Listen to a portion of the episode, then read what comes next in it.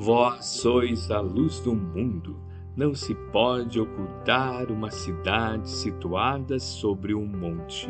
Mateus capítulo 5, versículo 14. Quando Cristo designou os seus discípulos como sendo a luz do mundo, assinalou-lhes tremenda responsabilidade na terra. A missão da luz é clarear caminhos, varrer sombras e salvar vidas. Missão esta que se desenvolve variavelmente à custa do combustível que lhe serve de base. A chama da candeia gasta o óleo do pavio. A iluminação elétrica consome a força da usina.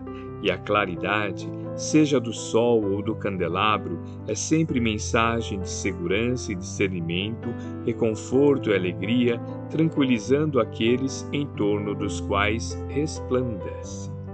Se nos compenetramos, pois, da lição do Cristo, interessados em acompanhá-lo, é indispensável a nossa disposição de doar as nossas forças na atividade incessante do bem, para que a boa nova brilhe na senda de redenção para todos.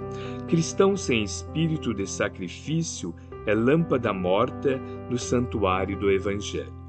Busquemos o Senhor, oferecendo aos outros o melhor de nós mesmos. Sigamo-lo auxiliando indistintamente. Não nos detenhamos em conflito ou perquirições sem proveito. Vós sois a luz do mundo, exortou-nos o Mestre, e a luz não argumenta, mas sim esclarece e socorre, ajuda e ilumina. Emmanuel, psicografia de Francisco Cândido Xavier, obra Fonte Viva, capítulo 105